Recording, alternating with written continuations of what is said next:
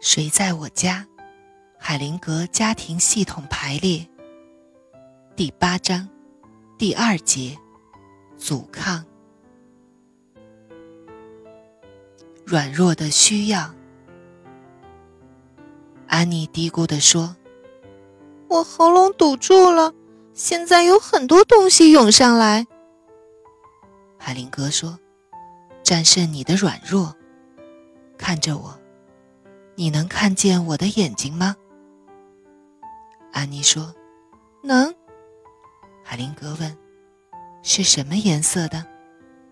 安妮说：“深色。”海灵格惊讶地说：“深色。”海灵格对大家说：“你们注意到有什么变化吗？他现在看起来坚强多了。当人们让自己变得软弱的时候。”叫他们清楚的看一样东西，他们常常就能坚强起来。无论何时，让自己变得软弱的人们，正在用自己的知觉过滤一些事情，很难客观的去看、去听，采取不了恰当的行动，使人们变弱的事物会干扰他们。让他们做不了自己想做的事。如果我们对变化感兴趣的话，最好忘记这些事物。在一个人真正需要觉得软弱时，他可以继续下去，并享受它。但要完全清楚自己在干什么，那和治疗是不同的。安妮问：“有坚强的软弱这么一回事吗？”海灵格在深思暂停之后说：“有，当它是一种策略的时候。”安妮说：“我问这个问题的原因是，对我来说，软弱是我生命内在的一部分。”海灵格说。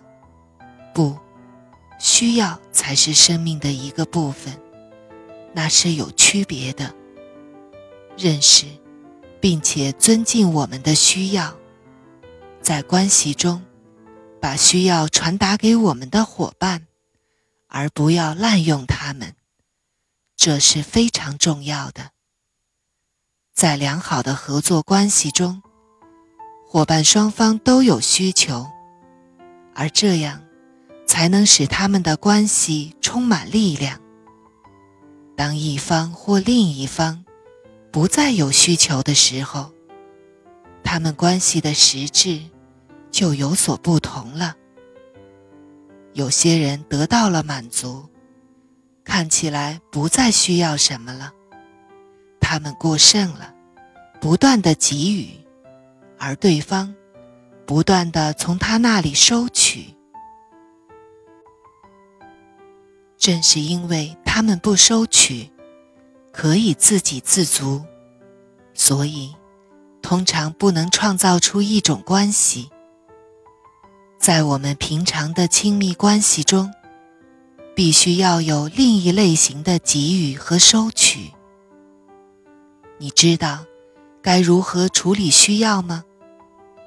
你要有些非常具体的要求，不要像。请多爱我一些，那样，那样不够具体。